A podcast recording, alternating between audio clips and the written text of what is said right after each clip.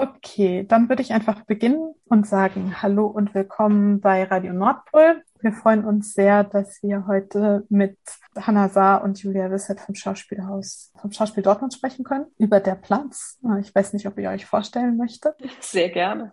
ähm, ich bin Julia Wissert. Ich bin die Intendantin des Schauspiels seit ähm, jetzt einer Spielzeit. Also seitdem Corona ist, sind wir jetzt neu als Team hier am Schauspiel. Und ich bin Hanna und ich bin genauso lange, also mit Julia nach äh, Dortmund gekommen, Dramaturgin am Schauspiel Dortmund und auch bei der Produktion von Der Platz. Genau, darüber sprechen wir heute und auch darüber, dass diese Spielzeit mit Corona begonnen hat. Wir haben großes Interesse mit euch über eure Arbeit mit dem Text Der Platz zu sprechen, weil es ist ein sehr politischer Text. Die deutsche Veröffentlichung von Annie Ernaux, Der Platz, reiht sich ja ein in eine recht große deutsche Begeisterung für französische Theorie und französische autofiktionale Literatur. Zu nennen dabei wären zum Beispiel Edouard Louis mit Das Ende von Eddie oder Wer hat meinen Vater umgebracht und natürlich Didier Eribon, der Bestseller Rückkehr nach Reims. In Röker Reims wird ähm, die Selbstbefragung von Ribon zu seiner Herkunft und seinem Aufstieg aus der Arbeiterklasse zur Kritik der Gewalt der sozialen Welt, also der Klassengesellschaft, ihrer Institutionen, vor allem der Bildungseinrichtungen und ihrer Ausschlussmechanismen. Eribon formuliert eine sehr scharfe Kritik, wenn er davon spricht, dass in der Gesellschaft ein Krieg gegen die Armen geführt würde. Zugleich kann man aber Louis und Eribons Kritiken auch als eine Art Intervention gegen eine Verschiebung von Wahrnehmung politischer Problemlagen in Richtung eines rechten Zeitgeistes verstehen. Man vergleicht zum Beispiel das Manifest für eine politische und intellektuelle Gegenoffensive aus dem Jahr 2015 von Edouard Louis und Louis Geoffroy äh, Lasagna. Diese Verschiebung resultiert nach den Autoren insbesondere durch eine Veränderung der Politik in der Linken. Statt Ausdruck einer sozialen Klasse zu sein, vertritt sie technokratische Ideale und bedient sich einer vom Standpunkt des Regierens ausgehenden Sprache. Nicht mehr von Klassenverhältnissen oder sozialem Schicksal ist die Rede, sondern von Zusammenleben und Eigenverantwortung. Die Idee der Unterdrückung einer strukturierenden Polarität zwischen Herrschenden und Beherrschten verschwand aus dem Diskurs der Linken. Im Ruhrgebiet sind diese Entwicklungen ganz selbstverständlich Symptom der Geschichte der Sozialdemokratie. Auch Ernu schrieb im 1984 zuerst veröffentlichten Der Platz, es sei ein schmaler Grad zwischen der Rehabilitierung einer als unterlegen geltenden Lebensweise und dem Anprangern der Fremdbestimmung, die mit ihr einhergeht. Ernu ist damit literarische wie intellektuelle Avantgarde eines Schreibens als Revolte gegen das Vergessen einer alltäglichen und aber auch abgewerteten Lebensrealität, die als Kritik verstanden werden kann, am Risiko, Armut, Sozialromantisieren zu verherrlichen. Auch das ist ein typischer politischer Topos im Ruhrgebiet. Aber Armut muss stattdessen abgeschafft werden. Uns interessiert daher, wie ihr zum Thema und zum Text gekommen seid und in welchem politischen Kontext ihr eure Arbeit seht. Was ist euch besonders wichtig gewesen in der Begegnung mit diesem Material? Erstmal vielen Dank. Alleine das, was du jetzt schon gesagt hast, sind tausend Gedanken, die ich dazu habe. Was mir wichtig ist, ist zu sagen, wenn wir sprechen, ich spreche als Künstlerin. Ähm, ich bin keine Wissenschaftlerin und das finde ich wichtig, weil für mich die Dinge, die du beschrieben hast, die Frage dessen, wie sich eine Diskursverschiebung in der Linken manifestiert hat, Fragen sind, denen ich mich künstlerisch annähere. Und so war es ehrlich gesagt auch bei der Platz. Der Platz war eine Zufä ein zufälliger Fund. Ich hatte Eribon und Edouard Louis gelesen und immer wieder hatten beide gesagt, Annie Ernaux. Annie Ernaux war vor uns. Annie Ernaux war äh, weit vor uns. Und dann dachte ich, okay, alles klar, hm, mal gucken und habe äh, erst die Jahre gelesen und kann mich echt noch erinnern, ich habe das Buch, ich, ich kann, es war einfach Wahnsinn, Wahnsinn, Wahnsinn, weil ich das Gefühl hatte, eine Person hat Sprache gefunden für Dinge, die für mich diffuse Gefühle waren, aber unbeschreibbar. Und dann kam ich zu der Platz und hatte im Grunde wirklich so ähm, nochmal so ein Erlebnis und war ich wusste einfach, ich, ich konnte es überhaupt nicht beschreiben, sondern ich wusste einfach, ich ziehe nach Dortmund in eine Stadt, in der Armut so ein Riesenthema ist, aber nicht als Thema oder als Strukturfrage begriffen wird, sondern immer wieder über AufsteigerInnen gesprochen wird. So dass man im Grunde diese strukturelle Dimension schon wieder ins Individuelle überträgt und sagt, ja, guck mal, die schaffen es doch. Aladin El-Mafalani, der ja Soziologe aus Dortmund ist, spricht auch in, äh, in seinen Arbeiten über Armut, Bildung und Aufstieg. Und so habe ich das irgendwann in die Dramaturgie getragen und den Vorschlag gemacht, wollen wir uns damit nicht auseinandersetzen in einer Stadt, die vielleicht auch einer Erzählung auferliegt, die erstmal sagt, du musst nur richtig hart arbeiten, dann kannst du wohin kommen und darin im Grunde nicht merkt, dass diese Glaubenssätze, die wir, mit denen wir sozialisiert werden, die wir inhalieren, die für mich auch ein Problem in dieser Diskursverschiebung sind, das bedingen, dass wir im Grunde ins Individuelle zurückfallen, eher als eine strukturelle Vision der Abschaffung von Armut ähm, beschreibbar oder denkbar oder geschweige denn äh, wirklich lebbar zu machen. Ja, genau. Und dann kommt die Dramaturgin. Äh, also Julia hat dann irgendwann, also ich weiß gar nicht, ob das so klar ist, was eigentlich so die Aufgabenverteilung im, im Theater ist. Genau, meistens äh, findet in einem Dialog von Regie und Dramaturgie das statt, dass man einen Stoff, einen Text sucht, findet, bespricht und äh, schaut, ob und wie der auf die Bühne gebracht werden kann. Und dann hat genau Julia der Platz vorgeschlagen, dann habe ich das gelesen und hatte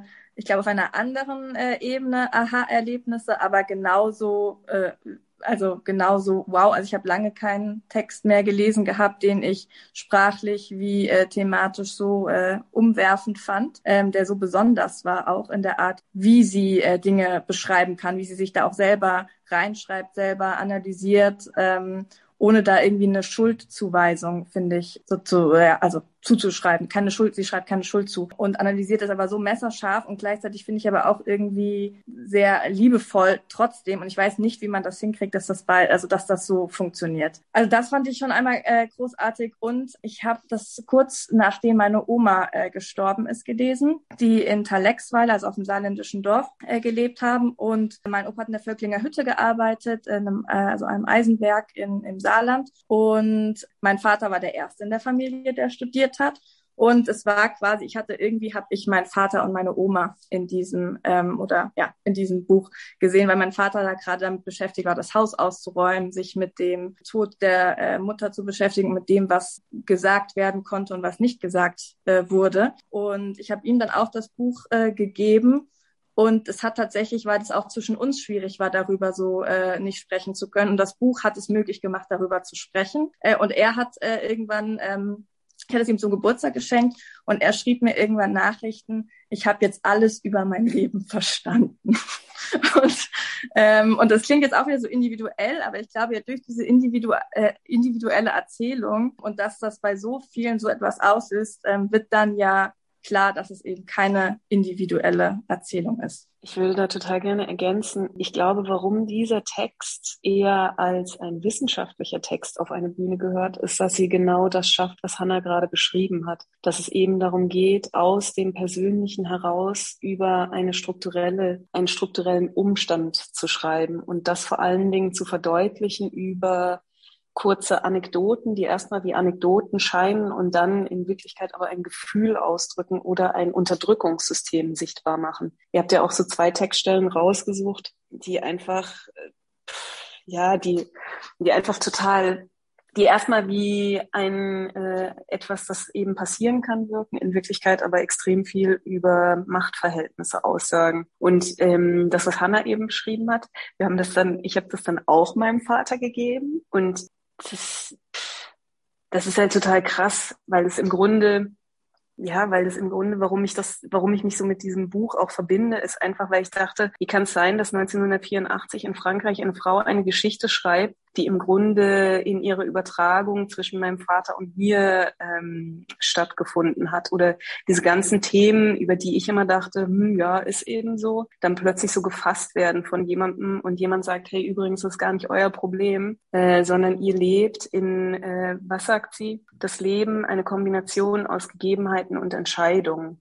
Und diese Verbindungen entschlüsseln zu können, das fand ich einfach wahnsinnig ähm, ich, ein wahnsinnig ermächtigend auf eine Art und Weise. Das heißt nicht, dass ich vorher nicht wusste, dass es Klassismus gibt oder äh, dass die Aussage, jede kann überall hin und alles schaffen, eigentlich gar nicht so gemeint ist. Ähm, und trotzdem hat dieses Buch nochmal, vor allen Dingen auch mit meinem Vater, so ein Gespräch angestiftet über Sachen, die einfach nicht, über die nicht gesprochen wird Weil das ist ja eigentlich ein Problem, wo wir ja vielleicht auch nochmal hinkommen, was bedeuten Schuld und Scham im Zusammenhang von Klasse und Herkunft. Ja, wir kommen, wir sollten da unbedingt äh, drauf kommen. Ich hab, würde zunächst noch mal einmal zurückkommen zu den ästhetischen Fragen, die ihr schon auch angesprochen habt und die mich jetzt in Bezug auf eure Inszenierung interessieren. Also, denn die Gratwanderung, die nur beschreibt, ist ja ästhetisch auch wirklich eine Gratwanderung. Diese Poetik, also das Schreiben, dieses starke Schreiben, das ihr jetzt schon charakterisiert hat,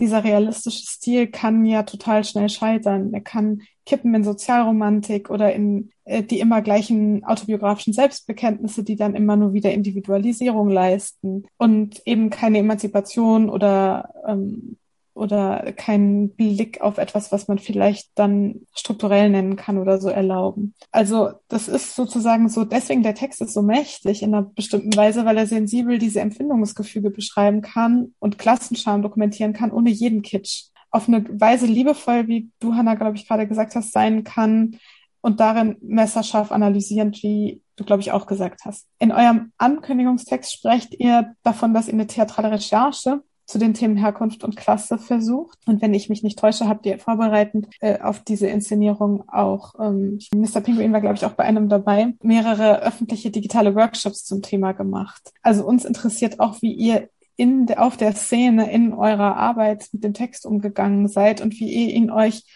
wenn das überhaupt die richtige Formulierung ist, angeeignet habt fürs Schauspiel, dann ist es ja kein Theatertext erstmal. Und wie ihr mit diesem Realismus, diesem sehr spezifischen literarischen Realismus und dieser Autofiktion umgegangen seid. Welche Analysen oder ihr über die Reproduktionsmechanismen sozialer Klasse gefunden habt und diese feine hierarchische Gesellschaftsordnung in eurer Recherche, die vielleicht auch mit dem Ruhrgebiet zu tun hat, oder nicht. Die Leute, mit denen ihr arbeitet, kommen ja nicht alle einfach alle aus dem Ruhrgebiet, ja. Was das, also was sich da für euch dokumentiert habt und wie ihr das, wie ihr damit ästhetisch umgeht. Ich glaube, das erste, was mir einfällt, ist, dass wir gerade alle sagen würden, hüte dich davor, Dinge auf die Bühne zu bringen, die du sehr, sehr liebst und die du, äh, die einfach keine Möglichkeit lassen, sich nicht positionieren zu müssen. Weil ich würde sagen, was die größte Herausforderung ist und wo es dann einfach immer wieder ja fordert, ist die Tatsache, dass es die Kunst der Repräsentation ist und Repräsentation im Moment einer autofiktionalen Erzählung einer Person, die mir E-Mails schreibt, super super weird wird. Also mir fällt gerade wirklich kein anderes Wort mehr ein. Und dass wir im Grunde am Anfang als wir über Bühne und Kostüme gesprochen haben, sehr genau geguckt haben, was überhaupt in der Textfassung drin ist, so dass wir eben nicht in dem Raum, in dem wir uns bewegen, in dem wir sehr genau wissen, dass es ein weißer, heterosexistischer, christlicher, bürgerlicher Raum ist, dass wir nicht in diesem Raum dann genau die Textstellen drinnen lassen, die gegebenenfalls einen Blick,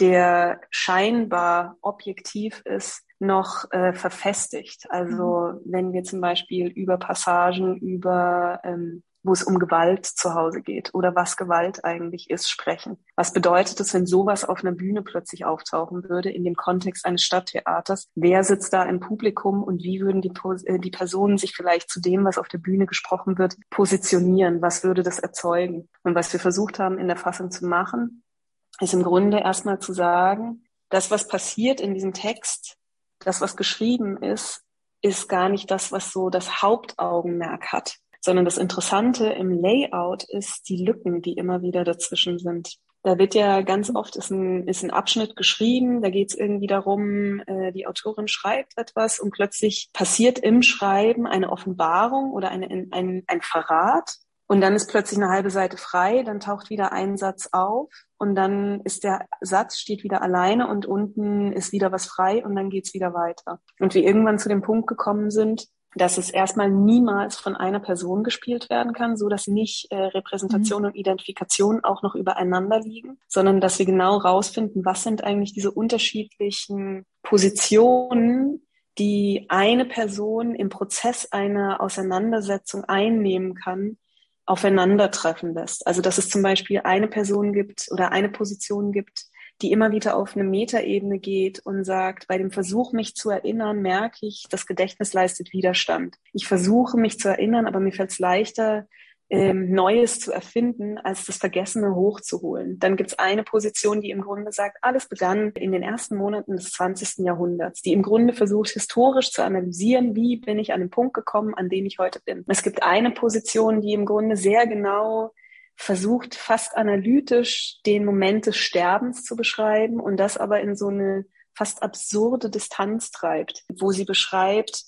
und eines Tages kam der Geruch. Und es riecht ungefähr so, wie wenn eine Leiche zu Hause liegt, riecht es ungefähr so wie Blumen, die in einer Vase vermodern. Und dann schreibt sie über den Geruch und wie das Ritual abgelaufen ist. Und dann diese unterschiedlichen, wenn man den Roman, äh, den Roman, wenn man das Buch liest, merkt man ja, dass eigentlich sich gegenseitig ausschließende Dinge von derselben Person immer wieder miteinander ins Verhältnis gesetzt werden. Und dass diese, diese Auseinandersetzung, diese Kollisionen, würde ich sie mal nennen, eigentlich das sind, was das Spannende auf der Bühne sein könnte. Dass mhm. es eben nicht darum geht zu sagen, eine Person ist Annie Arnaud, die spielt die Geschichte von mhm. Annie Arnaud, sondern der Versuch ist, mit sieben Personen auf einer Bühne zu verhandeln, was ein Abschiedsritual sein kann, um gut zu akzeptieren, dass der Punkt, an dem man ist, mit der eigenen Herkunft, aber auch mit den Friktionen in der eigenen Herkunft zu tun hat. Mhm. Und dass die Beschissenheit der Sache ist,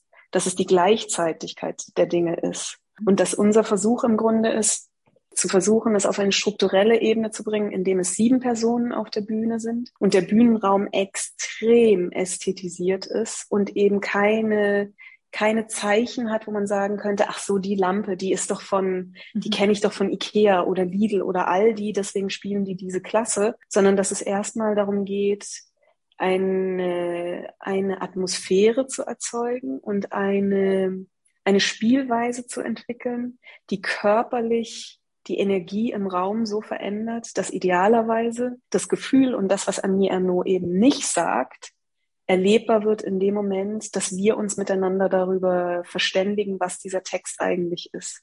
Also es hört sich jetzt gerade super abstrakt an, aber es gibt zum Beispiel eine Szene, Sneak Peek. Wir haben viel, wir haben am Anfang wirklich sehr viel gesprochen und sehr viel in einzelnen Performances gearbeitet. Alle hatten Aufgaben. Äh, die konnten aber zum Beispiel sein, ziehe die Armutsgrenze. Und dann sollte eine künstlerische Auseinandersetzung damit stattfinden. Dass man wirklich sagt, so plakativ wie es ist, versuchen wir jetzt erstmal, was könnte das eigentlich sein? Und daraus ist eine Performance entstanden von einer ähm, Schauspielerin, wo sie einfach mit Ballettschuhen, mit Spitzenschuhen steht und äh, wartet, während eine Opernarie gesungen wird. Und irgendwann merkst du aber, es ist nicht so einfach, auf Spitzenschuhen zu stehen, während eine Opernarie gesungen wird, weil der Körper irgendwann anfängt zu arbeiten und sagt, eigentlich wäre auf dem Boden stehen viel einfacher. Und dadurch passiert aber, dass wir alle uns zu dieser Performerin verhalten und dass wir merken, dass diese Frage von Arbeit, Körper, Atem nochmal eine andere Ebene auf einen Text legt, der in sich vielleicht nur oder in Anführungsstrichen nur beschreibt, wie es ist, wenn man einen Job in der Kneipe hat und in eine Fabrik geht und dann irgendwie äh, auch noch in den 40ern in Frankreich lebt. Und der Versuch ist eben mit dem Körper diese, diese Ebenen nochmal anders greifbar zu machen. So mhm. vielleicht. Vielleicht noch zu der ähm, Recherchephase, die du gerade erwähnt hattest. Wir haben äh, zu Beginn, das war im März, da hätten wir ja eigentlich schon mal Proben und eine Premiere gehabt, haben wir uns dann äh, vier Wochen Zeit äh, genommen, um eben einfach so ein bisschen mit dem Text äh, rum zu experimentieren. Wir haben im, im Team einen Klassismus-Workshop gemacht. Wir haben eben diese öffentlichen äh, Zoom Talks, Gespräche mit unter anderem Tanja Abu, Aladin Elmar Falani, Stefan Lessenich gemacht, um sozusagen auch eine Recherche, ja, also gemeinsam zu machen, auch mit dem Publikum zu machen und haben teilweise eben mit diesem Text auch rum experimentiert. Und ich erinnere mich eine in einer der ersten Fassungen habe ich versucht aufzuteilen, dass eine Person mal dann diese, in Anführungszeichen, was der Vater sagt oder was die Mutter sagt, spricht. Also jetzt, jetzt gar nicht, dass wir, also wir haben ja sechs Schauspieler, also sechs, ja, Schauspielerinnen, DarstellerInnen auf der Bühne und eine Darstellerin, Musikerin äh, auf der Bühne. Und ähm, es war gar nicht so, dass ich äh, versucht habe, dass eine Person jetzt den Vater spielt und eine die Mutter, äh, sondern dass sich das auch immer wieder in den Szenen vertauscht, aber es hat überhaupt nicht funktioniert. Es wurde ganz, ganz schnell, ganz komisch, äh, wenn das sowas wie ein realistischer äh, Dialog wurde. Und wir haben eine andere äh, Aufgabe, hatten wir versucht, der eine Person ein, ein Bild, eine Erinnerung aus dem Buch erzählt hat und die anderen DarstellerInnen versucht haben, mit Gegenständen aus dem Raum diese Szenerie hinten nachzustellen und nachzuspielen. Und auch das wurde ganz schnell ganz, ganz schlimm, weil man sofort in, in eben diese Repräsentation kommt. Und genau, ich glaube, deswegen ist auch die Bewegung, die wir jetzt in dem Probenprozess gemacht haben, hin zu einer Atmosphäre, weg von einem ähm, Realismus hin zu ja, Abstraktion, zu dem ja teilweise sehr konkreten Text. Das ist interessant, was ihr beschreibt, ist, dass eigentlich so ein Realismus im poetischen Sinn, Realismus von Annie Arnaud, diese Form von Autofiktion, die das Theater als bürgerliche Institution total herausfordert. Das ist echt interessant dass der, also dass das scheitern muss. Vielen Dank. Das ist wirklich, das, da geht es ja zum Beispiel auch um die Frage von Kostümen. Mhm. Also was machst du, wenn du sagst, ähm, wir machen eine Arbeit, wo es darum geht. Es war auch total spannend. Eine Zeitung hat dann geschrieben, Schauspiel Dortmund beschäftigt sich mit Herkunft. Und ich dachte, how is it possible, dass nach allem, was wir gemacht haben, nach allen öffentlichen Talks, Herkunft so ein Ding ist, anstatt dass man sagt, dass man dieses Wort Klasse in den Mund nimmt. Das ist mhm. immer noch, selbst nach den vier Talks, die wir hatten, unter anderem ja auch mit Stefan Wessemich, der ja da überhaupt nicht scheu ist, dazu führt, dass Menschen, dass, dass da irgendwie sowas passiert. Ich zucke zusammen, äh, Entschuldigung für alle. Und beim Kostüm war dann einfach klar, es muss doch eigentlich darum gehen, dass es erstmal diesen Moment gibt von, was bedeutet Assimilation und wie gelingt Assimilation, wenn du gar nicht weißt, wo du dich rein assimilierst und was ist deine theoretische Annahme darüber, wie das eigentlich sein soll, wie sie sagt, wenn sie diesen Moment hat, ich gehöre jetzt zu der Welt, für die die andere Hälfte nur Kulisse ist was ist das dann? Und wir sind dann im Kostüm zum Beispiel darauf gekommen, wirklich zu sagen, es sind Versatzstücke. Es ist Kostüme, die könnten 80er sein, dann ist mal ein Schnitt irgendwie aus den 70ern, dann ist es irgendwie zu breit, ähm, so dass einfach klar ist, es sollte nie Figuren, sondern immer Kostüme sein. Mhm. Kostüme, die aber dann gleichzeitig auch noch zeigen, oder die vielleicht einen, einen Anlass geben zu denken, ah, okay, es könnte 50er, 60er, 70er, 80er sein und aber kreuz und quer kombiniert sind, so dass einfach eine Verschiebung stattfindet und eine Uneindeutigkeit. Weil ich glaube, was, was, was total wichtig ist oder was mir total wichtig wäre, egal was die Intention der Regisseurin dahinter ist oder wie die Regisseurin sich mit diesem Text verbindet oder was dieser Text für sie privat bedeutet, geht es erstmal darum, etwas sichtbar zu machen in einem Raum, der sich dieser Sichtbarkeit eigentlich entziehen möchte oder der Auseinandersetzung mit dieser Frage von Klasse und Scham. Ja, das ist auch der Stichpunkt. Du hattest es eben auch schon mal angesprochen. Ja, zwei Aspekte. Schuld, Scham in Bezug auf Klassenherkunft und Klassenverhältnisse bei den Autoren, als auch äh, Louis, Didier Ribon, aber natürlich auch bei Ernou eine große Rolle spielen. Und äh, Siperin, du liest kurz mal eine Stelle vor, die dann auch Überraschung, Überraschung mit Kleidung zu tun hat. Genau, ich lese die ein und es ist interessant, dass ich jetzt Scham empfinde, weil ich ja nicht so gut lesen kann, sprechen kann. Das ist interessant, dachte jetzt sag ich doch. Äh, komm, ich habe äh, ver verspreche mich noch dreimal mehr. okay. Ständig Angst, fehl am Platz zu sein, sich schämen zu müssen. Einmal stieg er versehentlich mit einer Zwei-Klasse-Fahrkarte in die erste. Der Schaffner ließ ihn den Aufpreis bezahlen. Vor Menschen, die er für wichtig hielt, war er steif und schüchtern, stellte keine Fragen. Anders gesagt, er verhielt sich klug weil er sich unserer Unterlegenheit bewusst war und sie gleichzeitig zurückwies, indem er sie so gut wie möglich versteckte. Einen ganzen Abend lang fragten wir uns, was die Schuldirektorin wohl mit dem Satz, für diese Rolle sollte ihre Tochter Abendgarderobe tragen, gemeint haben könnte. Die Scham, nicht zu wissen, was wir zwangsläufig gewusst hätten, wenn wir nicht das gewesen wären, was wir waren, nämlich unterlegen.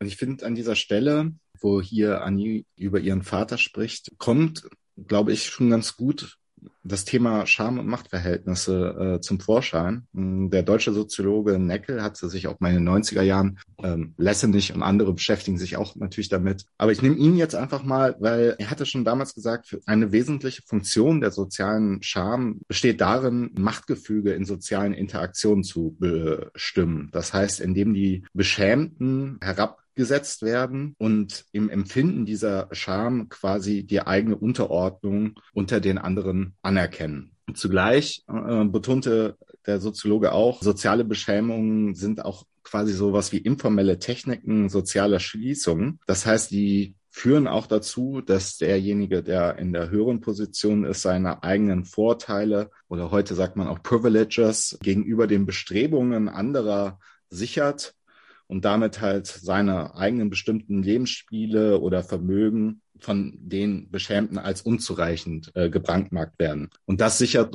dann wiederum diejenigen, die dann die Privilegien haben, die eigene Machtposition. Man könnte also ganz verallgemeinert sagen, ein Scham ist so gewissermaßen ein internalisierter Kontrollmechanismus der Unterdrückten und Erniedrigten. Und wenn man das so sieht, dann wäre es natürlich, jetzt wieder aus politischer Brille gesprochen, eine Aufgabe einer emanzipatorischen Bewegung, halt genau darüber zu reden. Wie könnte man so eine Scham aufbrechen beziehungsweise überhaupt politisieren? Wie habt ihr das Thema Scham bei im Text beziehungsweise in eurem Theaterstück wahrgenommen und welche Rolle spielt sie für euch bei der Thematisierung von Klasse und Herkunft? Ich glaube, ähm, bei dem Thema Scham würde ich sagen, es ist das, was uns am meisten umgetrieben und selber passiert ist, wo wir im Prozess einfach gemerkt haben, da würde ich jetzt auch nur von mir sprechen, um nicht äh, Dinge von anderen sichtbar oder auszusprechen, dass einfach irgendwann klar war, dass wir uns in einer Konstellation befinden, in der wir einfach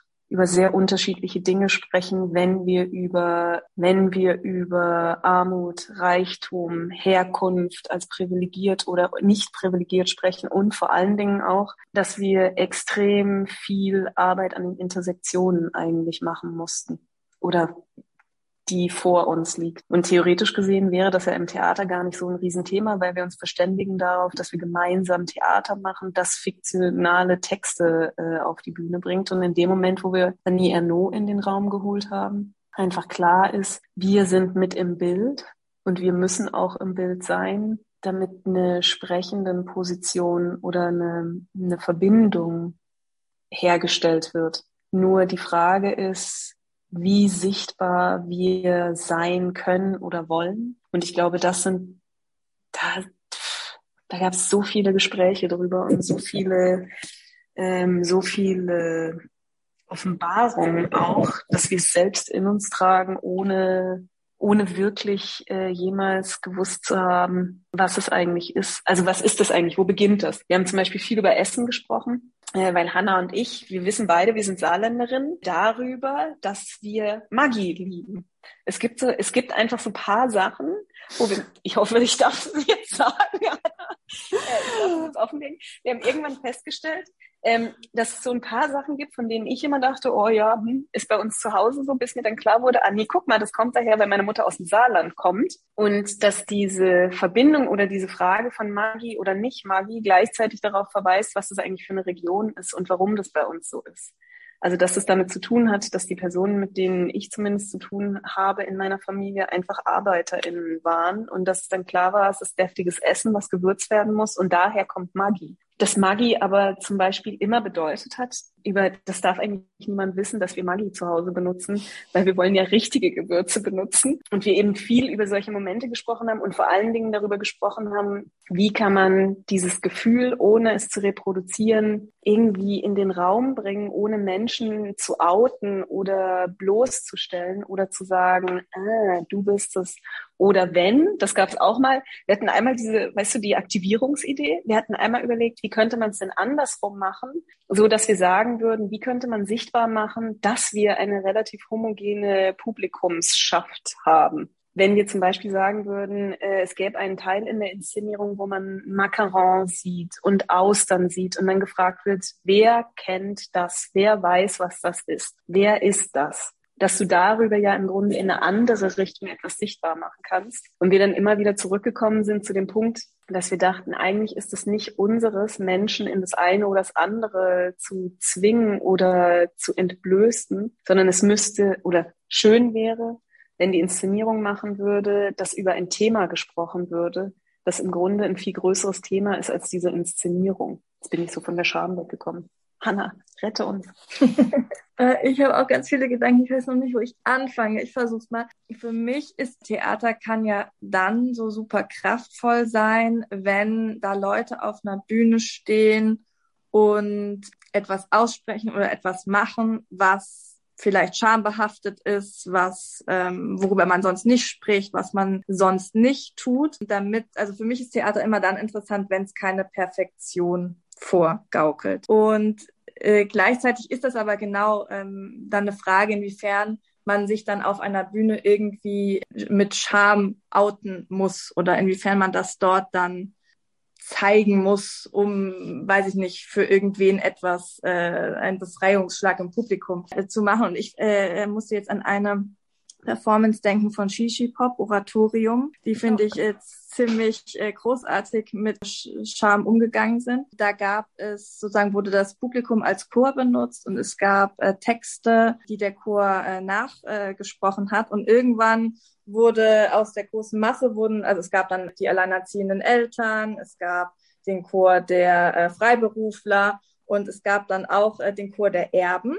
Und dann konnten immer noch alle im dunklen Zuschauerraum den Chor der Erben mitsprechen. Das heißt, dann haben alle, die sozusagen Erben werden sollten, diesen Text sprechen. Und dann irgendwann stand da, der Chor der Erben steht auf und dann und spricht weiter. Und dann waren auf einmal viel weniger Stimmen, als die noch im Dunkeln gesessen hatten. Dann war auf einmal der Chor der Erben geht auf die Bühne. Und auf einmal waren von vorher, weiß ich nicht, äh, würde ich sagen, 50 Stimmen im Raum, waren 10 Leute auf der Bühne mich eingeschlossen und auf einmal, und dann äh, sozusagen war die Idee, dass man sozusagen herausfindet, wie viel Erbe in dem Raum ist. Und das heißt, man musste sozusagen oder sollte offenlegen, äh, wie viel man denn ungefähr erben wird. Und dann wurde das hochgerechnet. Und dadurch wurde, also wurde das so umgedreht, was sonst auf einer Bühne irgendwie, ähm, wer sich sonst schämen muss. Und was interessanterweise ist, dass man sich dann, also was das für eine komische Situation ist, dass man äh, sich für also dass man ja nicht spricht über Geld äh, aus keiner äh, Position und dass man sich da positionieren musste aus einer Machtposition. Das war sehr interessant.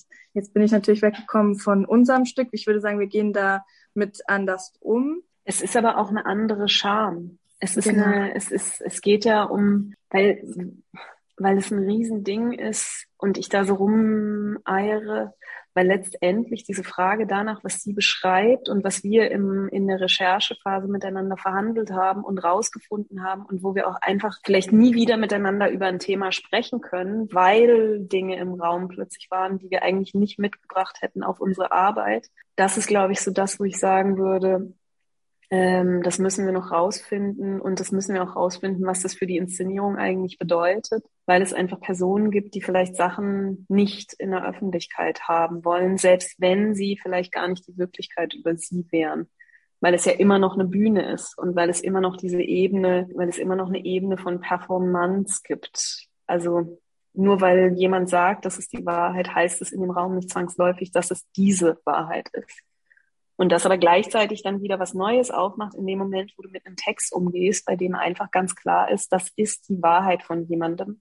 Gleichzeitig natürlich ist die Frage immer, welche Wahrheit wird in den Raum gestellt, wenn du rückwirkend Situationen erzählst über eine Person, die eigentlich selbst nicht mehr mitsprechen kann. Und deswegen auch dieser Moment, wo sie sagt, ähm, es fällt mir leichter, neue Dinge zu erfinden, als Gewesenes nach oben zu holen. Ein total wichtiger Moment ist, finde ich, auch im Zusammenhang, im Zusammenhang auf das Buch, das sie geschrieben hat. Weil es erstmal nur ihre Erzählung rückwirkend auf eine Situation ist, in der sie total drin war. Vielleicht würde der Vater oder die Mutter die Situation anders beschreiben. Es gab jetzt gerade eine FAZ, möchte ich sagen, ein Interview mit ihr, wo sie gesagt hat, mein Vater war ein sanfter Mann, genau, ein sanfter Mann. Bei uns in der Produktion ein Riesending, weil äh, die KollegInnen wirklich eine sehr klare Position zu diesem Vater haben. Und das war total spannend, weil sie selber nie sagt, er ist blöd oder ich finde den doof oder sonst irgendwas, sondern diese Ambivalenz eben aufrechterhält und diese Ambivalenz in den Raum stellt. Und das hinzubekommen, auf einer Bühne ambivalent zu bleiben, bei gleichzeitiger Eindeutigkeit in Situationen oder Momenten, das ist, glaube ich, das, wo es auch in dieser Frage um die Scham, worum es auch in der Scham geht. Also was, was kann das sein? Wie kann sich das auf einer Bühne zeigen, würde ich jetzt so sagen. Aber ihr müsst euch das einfach in zwei Wochen angucken. Und dann müssen wir nochmal drüber sprechen. Machen wir.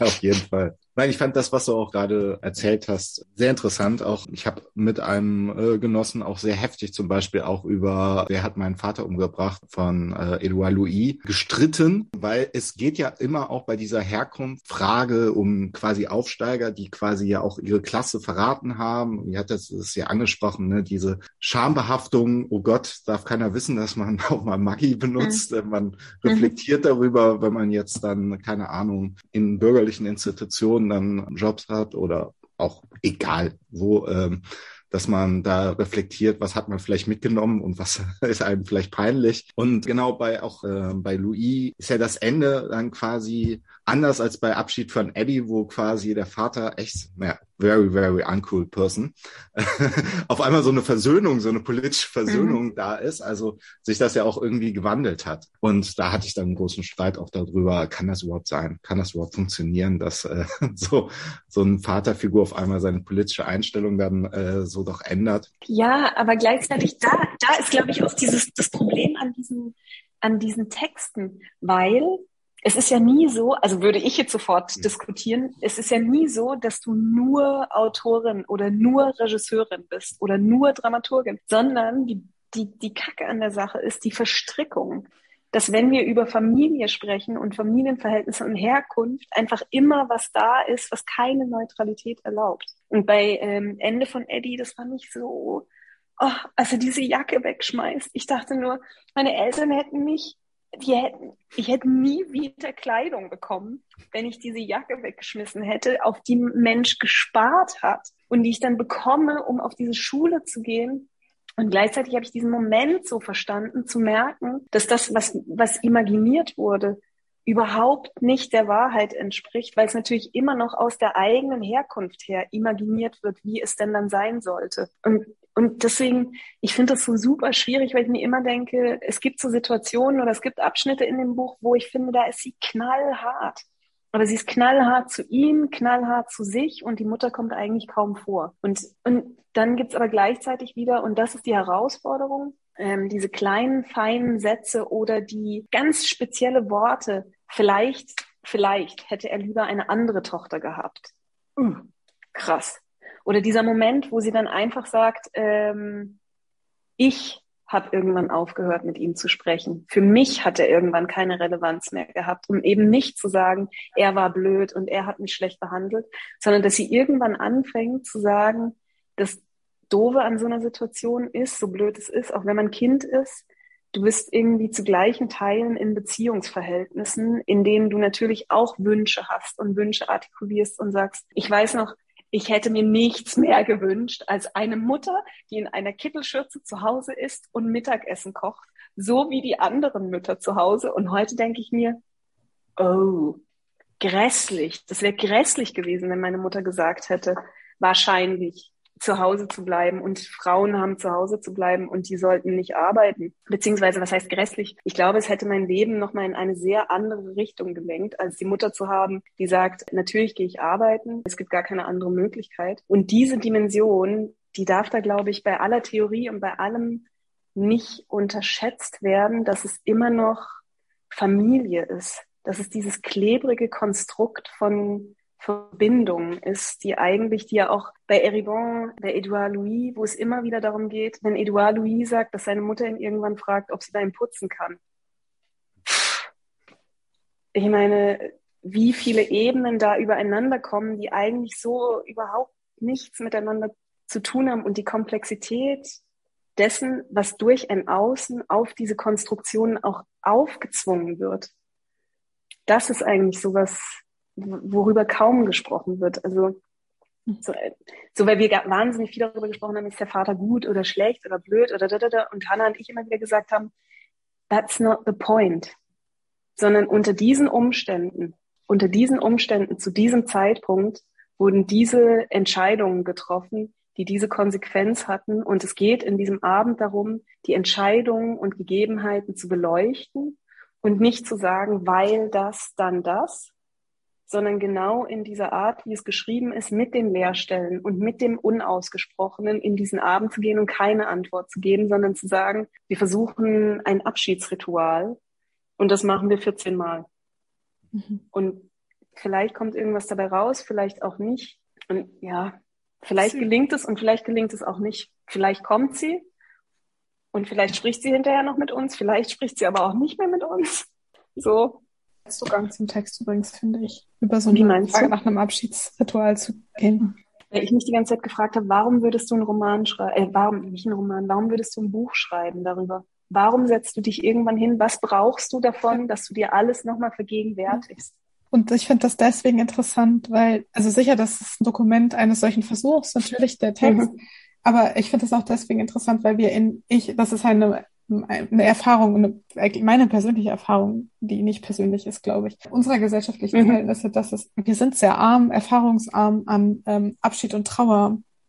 Mhm. Es gibt eigentlich fast nichts mehr, nur noch Schwundstufen von Schwundstufen von dem, was mal christlich war. Mhm. Leer geworden und sinnfrei. Ähm, ganz viel Exotismus und Begehren danach, irgendwas zu finden, Sinn zu finden, Abschied zu finden, Trauer zu. Deswegen finde ich das interessant. Es ist eigentlich ein ganz, ganz politisches Thema aus meiner Perspektive. Ja, es ist eigentlich eine Fußnote, die ich jetzt gesagt habe. Ja, ich hätte noch was, äh, irgendwas zur Scham eingefallen, weil ich nämlich gerade glaube, dass dieses, also diesen Text auf eine Bühne zu bringen, und sie sagt ja einmal, Annie Ennu hat diese eine Textstelle ziemlich am Ende, wo sie nochmal so Blitzlichter äh, hat, wo sie mit ihrem Vater in die Bibliothek geht und so unglaublich froh ist über diesen Moment, wo er mit ihr sozusagen ja ihren Kosmos irgendwie betritt, ähm, sozusagen, weil sie ja gerne liest und das ja aber immer ein Streitthema zwischen den beiden ist. Und äh, dann der Moment, wo sie gefragt werden, was sie denn ähm, gerne ausleihen wollen und sie beide nicht wissen, was sie denn wollen oder was sie ausleihen äh, sollen, weil sie nicht wussten, dass man das vorher wissen muss. Irgendwie, ich glaube, der Satz ist irgendwie, dass man sie nicht wussten, äh, dass man äh, Bücher aufzählen können muss, so leicht wie Kekssorten. Und äh, Annie Erno hat in, irgendwo, ich weiß nicht genau wo, habe ich äh, gelesen, dass sie mal gesagt hat, dass sie versucht oder vielleicht ihre Texte für Leute sind, die äh, eigentlich nicht lesen. Und äh, ich glaube, indem man sozusagen äh, ein Sprechen über Scham so öffentlich macht und in dem Sinne sagen öffentlich auf eine äh, Bühne bringt, ist das ja äh, könnte es äh, ein emanzipatorischer Akt sein, der sich gegen diese informellen Techniken, wie äh, da ähm, Neckel das äh, genannt hat, äh, dass sich da irgendwie ja ähm, genau gegenwendet. So wäre noch, kam mir noch. Ein Thema, was nämlich da auch mit Schuld bzw. mit Scham auch sehr in Zusammenhang steht, ist, ist das Thema Körper. Sowohl bei Anu als auch bei Louis, bei Eribon taucht das Thema immer wieder auf. Und es ist halt auch so ein Thema, ähnlich wie das Thema Scham, äh, ist über Körper wird eigentlich nicht gesprochen, so meistens. Äh, und vor allem, wenn dann nur die äh, sportlichen Körper, die gesunden Körper, die äh, fitten Körper, die kranken Körper, das ist eher nicht so das Thema, ich weiß nicht, ist es ein Thema vielleicht auch für das Theater, die kaputten Körper? Denn bevor wir auch nochmal konkret zu den Arbeits- und Produktionsverhältnissen gleich am Theater kommen, ist halt die Frage nach so einem arbeitenden Körper zentral, glaube ich, ich zumindest auch für die Entschlüsselung und so Erkenntnis wie für die bestehenden Klassenverhältnisse. Da natürlich der Körper für das Proletariat seine einzige äh, Ressource ist. Also wenn Körper kaputt, äh, kann man nicht mehr zur Arbeit, kriegt man keinen Lohn, ist man ziemlich schlecht dran. Ähm, eine Stelle bei Anu, Zippurin, was ja. wir? Anu berichtet Folgendes über ihren Vater. Etwas Unbestimmtes, ein Unwohlsein nach den Mahlzeiten. Er nahm Magnesium und fürchtete sich davor, den Arzt zu rufen. Beim Röntgen in Rouen entdeckt der Spezialist schließlich ein Polypen im Magen, der schnell entfernt werden musste. Meine Mutter warf ihm immer wieder vor, sich grundlos Sorgen zu machen. Dazu die Schuldgefühle, weil die Behandlung so teuer war. Er sagte, so ein Unglück. Nach der Operation verließ er das Krankenhaus so schnell wie möglich und erholte sich langsam zu Hause. Seine Kräfte waren geschwunden.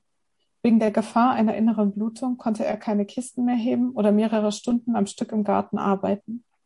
Von nun an der Anblick meiner Mutter, die zwischen der Kammer und dem Laden hin und her rennt, Kisten und Kartoffelsäcke trägt, für zwei arbeitet. Er verlor seinen Stolz mit 59 Jahren. Ich bin zu nichts mehr Nutze. Die Worte galten meiner Mutter. Vielleicht mehrdeutig gemeint. Diese Schambehaftung, zu nichts mehr Nutze zu sein, das findet man auch vielleicht noch an einer Stelle, ähm, die sehr prägnant mir zumindest auch jetzt nicht bei Enu, aber bei äh, Louis dann ähm, im Gedächtnis auch geblieben ist. Die Verbindung von dieser Scham mit äh, der Selbstidentität, aber dann, und das vielleicht so ein bisschen auch anschließend, was schon so wir ein bisschen darüber reflektiert haben, wie fiktional ist das Ganze. Auch bei Louis wird das zu einer politischen Anklageschrift. Es gibt keinen Stolz ohne Scham. Du warst stolz, kein, kein Faulpelz zu sein, weil du dich schämtest, zu denen zu gehören, die mit diesem Wort belegt werden können. Das Wort Faulpelz ist für dich eine Drohung, eine Demütigung. Diese Art von Demütigung durch die Herrschenden knickt deinen Rücken noch mehr. Hollande, Valls, El Khomri, Hirsch, Sarkozy, Macron, Bertrand, Chirac. Für deine Leidensgeschichte gibt es Namen. Deine Leidensgeschichte ist die Geschichte dieser Figuren, die aufeinander gefolgt sind, um dich fertig zu machen. Die Geschichte deines Körpers ist die Geschichte dieser Namen, die aufeinander gefolgt sind, um dich zu zerstören. Die Geschichte deines Körpers ist eine Anklage der politischen Geschichte. Aus ja. ähm, dem Text Wer hat meinen Vater umgebracht? Das Thema Körper, taucht das auf im Theaterstück, beziehungsweise wie seid ihr, seid ihr überhaupt über diese Stelle bei Anu gestolpert? Äh, spielt die überhaupt eine Rolle? Die Stelle spielt eine Riesenrolle, deswegen ist es ganz spannend, sie nochmal von jemand anderem gelesen zu hören, weil natürlich das ganze, das ganze Buch sich mit der Frage auseinandersetzt, wie die einzelnen Schritte waren, bis sie dahin gekommen ist, wo sie eigentlich hingekommen ist und vor allen Dingen, welchen Distanzierungsprozess die beiden ähm, sie und ihr Vater durch durchgegangen sind, würde ich sagen, gar nicht durchgemacht, sondern durchgegangen sind. Und dieser die Frage des Körpers ist untrennbar mit ihrer Geschichte verbunden. Das beginnt ja sogar noch früher. Bei uns ist auch noch drin der Teil mit dem Großvater, ähm, so dass die Geschichte wirklich ist der Großvater, der auf einem Hof gearbeitet hat, der Vater, der als Knecht gearbeitet hat und dann durch den Wehrdienst erst äh, vom Hof weggekommen ist. Und für all diejenigen, die so romantische Fantasien über das Arbeiten auf einem Hof haben, war uns einfach wichtig, dass nochmal auch diese Aufzählung da drin ist, wo sie sagt, äh, Kühe melken, Hühner, Felder, abends wieder Kühe melken. Dass dieser Vater im Grunde zehn Stunden am Tag nichts anderes gemacht hat und nach ranziger Milch gestunken hat. Und im Grunde ein Motor in die Fabrik zu gehen, war eben nicht mehr zu stinken. Hauptsache weg vom Hof, äh, geregelte Arbeitszeiten und keinen Gestank mehr. Und dann schreibt sie dem ersten Kreis entronnen. Ähm, deswegen die Geschichte von ihr ist, glaube ich, ohne über Körper und die Frage dessen, was eigentlich Arbeit ist, überhaupt nicht zu erzählen, weil es ja auch noch die Stelle gibt, in der sie sagt, Arbeit, das ist etwas, das man mit den Händen tut da, da, da kommt ja der erste oder einer der Konflikte zwischen den beiden, dass er sagt, er versteht nicht, was sie da macht, was dieses Studieren ist und dass die anderen Töchter alle arbeiten, aber sie im Grunde nur irgendwo sitzt und liest und schreibt und das keine Arbeit ist und dass es da auch kein Verständnis für gibt, dass das potenziell Arbeit sein könnte. Und dann ja auch ist der Anfangspunkt der Erzählung ist der Tod des Vaters. Das schreibt sie ja auch ganz klar. Deswegen der Körper, der Körper des Vaters im Grunde das Vehikel wird für sie, um dahin zu kommen, wo sie ist. Am Ende steht dann auch nochmal der wunderschöne Satz, der total ambivalent auch ist. Er war ein Fährmann jeden Tag, äh, er, er war ein Fährmann, jeden Tag fuhr er mich zur Schule zwischen zwei Ufern. Also, dass sie im Grunde dahin gekommen ist, er hat mich nur großgezogen, damit ich einen Reichtum habe, den er nie hatte. Ist das vielleicht sein Lebenszweck gewesen? Diese Frage danach, ob der Körper des Vaters im Grunde nur dazu da war, sie irgendwo anders hin transportieren und dann äh, er auch verschwindet. Was ja ein richtig krasser Moment ist, eigentlich dieses Entschwinden des Vaters, den Tod des Vaters als Anfang der eigenen Erzählung, der eigenen Selbstwertung, äh, Selbstwerdung zu setzen.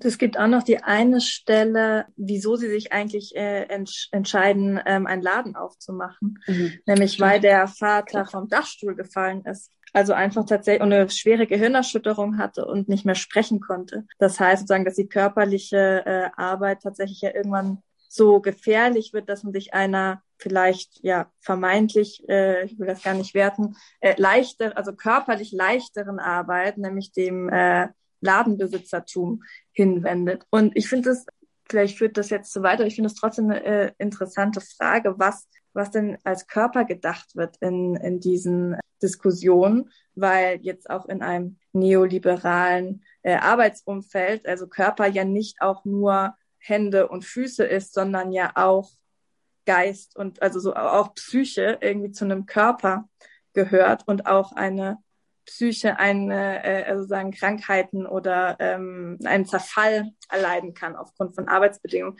Deswegen äh, glaube ich, bräuchte auch da der Diskurs ähm, vielleicht nochmal eine, also eine genaue Untersuchung dessen, was eigentlich mit dem Wort Körper gemeint ist.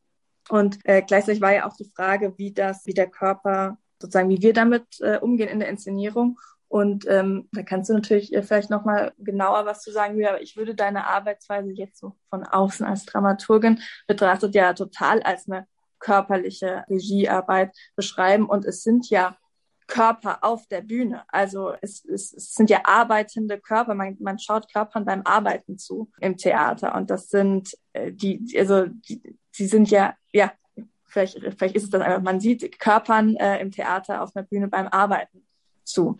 Das ist eigentlich ein interessanter Punkt, einfach um nochmal einzuhaken, weil wir die Frage auch gerne verbinden würden, nochmal mit, mit eurer Arbeitssituation im Theater. Ähm, und uns das auch interessiert, ähm, wie ihr einerseits sozusagen im Kontext der Inszenierung und dann aber sicher auch einfach mit der Tatsache, dass ihr die Arbeit am Theater aufgenommen habt in der Pandemie und wir uns gefragt haben, wie, ähm, wie habt ihr das, also was hat das für euch bedeutet, praktisch, ja? Die Theater waren eigentlich geschlossen. Ihr seid nach Dortmund gekommen, die Theater waren geschlossen. Das ist eine vollkommene Ausnahmesituation. Und wir fragen uns, wie hat diese Pandemieerfahrung eure Arbeit strukturiert und ähm, was hat das für euch mit dem Theater gemacht? Und gibt es da ähm, eine, ähm, Gibt es da, ich weiß nicht, ob ihr das thematisiert überhaupt, vielleicht auch nicht, aber mhm. gibt es da eine, eine, eine Auseinandersetzung oder eine Erfahrung auch nur in, im Zusammenhang mit der, mit den Themen dieser, dieses Stücks? Jetzt, um es einfach offen zu fragen. Genau.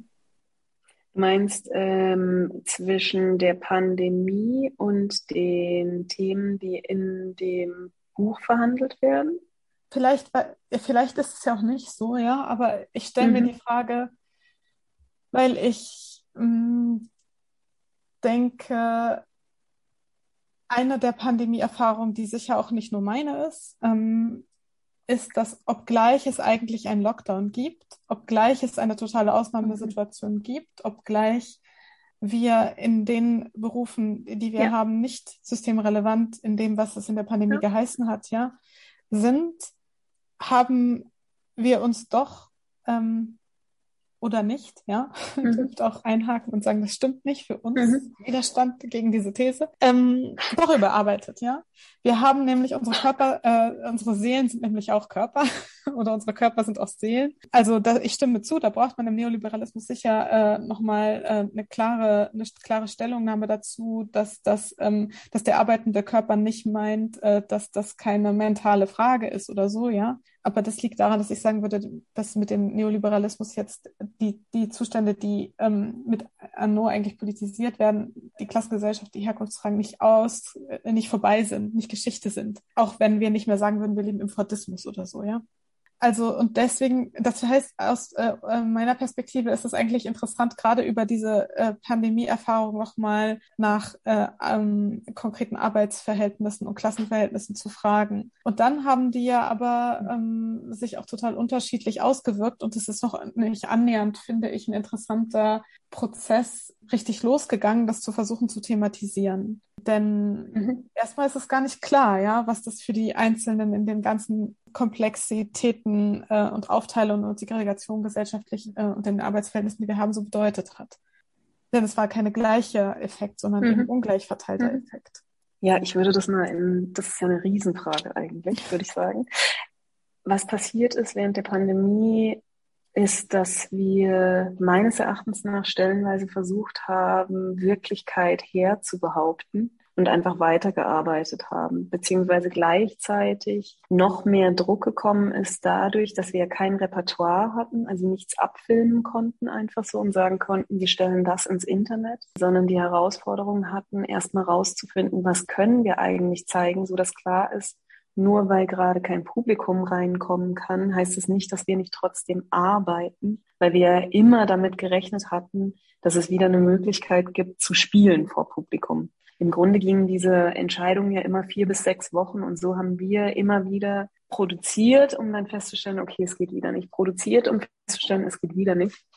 Und haben so wahnsinnig viel äh, wahnsinnig viel ähm, auf Halde im Grunde produziert, um für den Tag bereit zu sein, an dem wir endlich wieder vor Publikum spielen konnten. Und ich kann sagen, ich glaube, es gab unterschiedliche Stadien. Es gab Bereiche, im Theater, die wirklich weniger hatten, dadurch, dass natürlich weniger Vorstellungen waren, zum Beispiel die TechnikerInnen einfach weniger zu tun hatten, gleichzeitig die Videotechnik aber viel mehr zu tun hatte, dadurch, dass ihre Expertise viel relevanter wurde, das Ensemble stellenweise viel weniger zu tun hatte, während die Dramaturgie aber viel mehr zu tun hatte, weil wir konzeptioniert haben, was wir eigentlich machen könnten. Und ich würde es vielleicht so beschreiben, dass diese dass diese Ungleichheit, die, die in dem sogenannten draußen stattgefunden hat, hier drin sich einfach im genauso gezeigt hat. Ich würde sagen, es gab Leute, die, ich fand es immer lustig, wenn jemand gesagt hat, ah, endlich mal eine Pause, endlich mal eine Zäsur. Und ich dachte,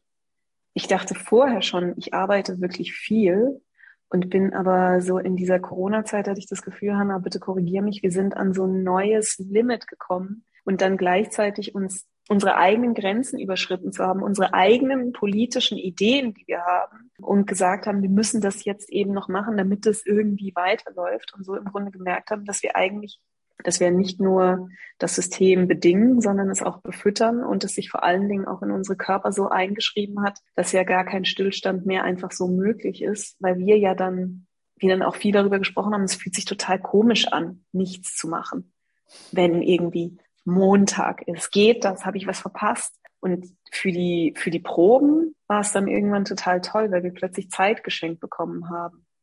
Und gleichzeitig diese Zeit, aber dadurch, dass es keine Premiere gab, hatten wir eine Recherchephase, wo wir dann einfach nochmal anders über diese Produktion nachdenken konnten, eigentlich ein ganz anderes Stück erarbeitet haben. Aber ähm, ich würde auf jeden Fall sagen, es ist, es ist so eine komische Gleichzeitigkeit, im Hinterkopf zu haben, dass wir in einer Pandemie stecken und parallel dazu wegzubehaupten, dass die Wirklichkeit, so wie wir sie kannten, eigentlich nicht mehr existiert.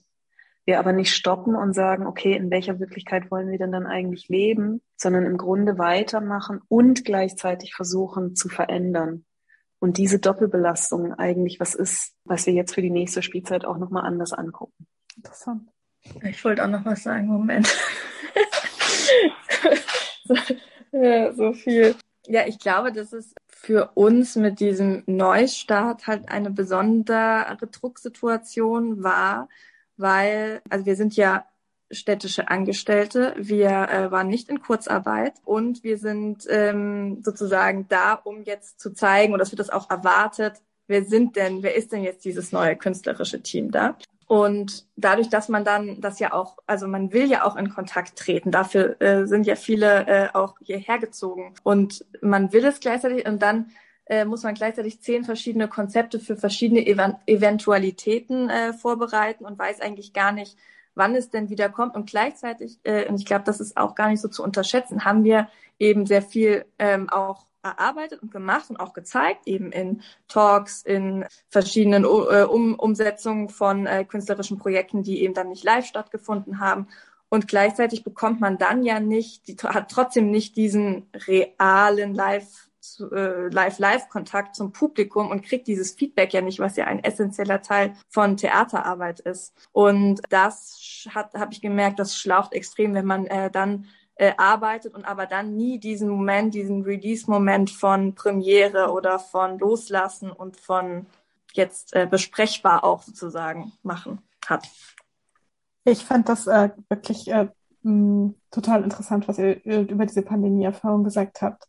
Aus ähm, meiner Perspektive würde ich sagen, wir haben die wichtigsten Punkte erstmal angesprochen und ich würde euch total, ich bedanke euch sehr für die Zeit und die Aufmerksamkeit und die äh, Ruhe, die wir hier finden konnten für dieses Gespräch. Ich möchte euch aber die Möglichkeit geben, noch eine Frage zu stellen, wenn es etwas gibt, was ihr noch anmerken oder nee. fragen wollt. Es war einfach ein wahnsinnig cooles Gespräch, das gerne noch viel länger hätte gehen können. Und ich hoffe, ihr kommt vorbei und guckt es euch an und diskutiert mit uns, was daraus geworden ist. Ja, genau. sind wir mitten in der Planung. Genau. Von welchen der Inszenierungstage? Ja, vielleicht sagen wir es nochmal. Also Premiere ist äh, 29. 30.10. Ne? Und, nee, 30, äh, stopp, stopp, stopp, 30. 30.10. um 20 Uhr und dann am 31.10. um 13 Uhr für alle, die mal Sonntagmittags ins Theater wollen. Genau. Und wichtig ist noch, glaube ich, das habe ich bei den Nordstadt-Bloggern gelesen, man kann jetzt auch Einzelkarten kaufen, man, weil vorher war das mit diesem Vierer-Ticket, ah, okay. äh, genau, also man ja. kann jetzt auch am 30. da nur zur der einen Premiere von der Platz kommen, wobei das natürlich nicht heißen soll, dass man sich die anderen Sachen nicht auch unbedingt angucken sollte. Genau, genau ja. wir werden selbstverständlich mit dem Beitrag die Daten präsentieren und verlinken. Und ich glaube, was auch gut an diesem Gespräch ist, ist, dass es, ähm, wir viel gelernt haben, viel äh, über, diskutiert haben über nur über diese Inszenierung, aber es zeigt auch etwas über die Arbeit am Haus, glaube ich, über diese eine Inszenierung hinaus, die wir, äh, genau, wo es einfach, glaube ich, äh, wichtig ist, dass, sich, dass wir uns das alle angucken. Darf ich dazu noch was sagen, Sikurin? Ähm, ich finde, es ist sogar nicht nur wichtig, dass ihr es euch anguckt, sondern alles, was wir hier zeigen, sind ja Versuche, die wir, die wir in den Raum stellen. Und dafür brauchen wir Resonanz mhm. ähm, und den Austausch und auch das Feedback. Und das ist uns total wichtig, da Formen und Formate zu finden, um überhaupt wenn Sachen zum Beispiel mal nicht gelingen oder wenn wir was übersehen haben oder was nicht mitgedacht haben, dass es die Möglichkeit gibt, dass wir darüber sprechen können, weil nur so kann es sich weiterentwickeln und nur so kann es das werden, was es hoffentlich irgendwann mal sein könnte. Deswegen wirklich sehr ernsthaft gemeint, wir freuen uns, wenn ihr kommt und wir freuen uns auch, äh, wenn wir darüber gemeinsam sprechen. Okay. Ja, sehr gut. Müssen wir. wir das nochmal vereinbaren. Ja, sehr vielen Dank wirklich äh, für dieses Gespräch. Danke, danke euch für die Einladung. Ja, danke, danke. danke.